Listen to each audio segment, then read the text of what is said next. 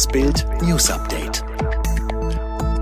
Es ist Dienstag, der 13. April und das sind die Bild meldungen Streit um Kanzlerkandidatur in der Union.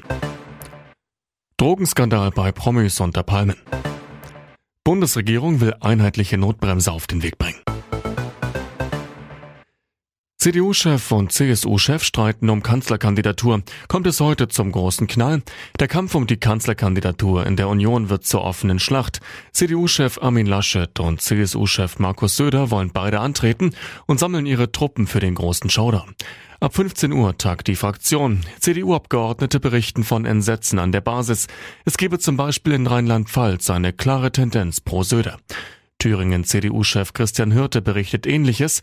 Bundesweit und auch in Thüringen hat sich die große Mehrheit unserer Mitglieder über die Kandidatur von Söder gefreut. Mehr zur Stimmung in den Parteien lesen Sie auf Bild.de. Pillen und Prügel statt Paradies. Drogenskandal bei Promis unter Palmen. Am Montagabend startete die zweite Staffel von Promis unter Palmen auf Sat 1. Gedreht wurde auf einer Insel in Thailand. Doch die Teilnehmer sollen sich eher irre unter Palmen verhalten haben. So wollte Willi Herren nach Bildinfos auf Melanie Müller und Julia Siegel losgehen. Ein anderer Kandidat soll auf das Dach eines Gebäudes geklettert sein und sich wie ein Gorilla auf die Brust geklopft haben. Zudem lieferte sich Currywurstmann Töpperwien einen handfesten Streit mit Müller, Szenen, die nicht im TV gezeigt werden. Der Grund für die Eskalationen könnte nach Bildinfos Medikamentenmissbrauch gewesen sein. Demnach durfte ein Kandidat aufgrund einer medizinischen Verordnung ein Beruhigungsmittel mit in das Camp nehmen. Die Bundesregierung will heute die Verschärfung des Infektionsschutzgesetzes auf den Weg bringen. Geplant sind bundesweit einheitliche Regeln für Regionen mit einer Inzidenz über 100, etwa Ladenschließungen und Ausgangssperren. Außerdem sollen Unternehmen zu Corona-Tests für Beschäftigte verpflichtet werden.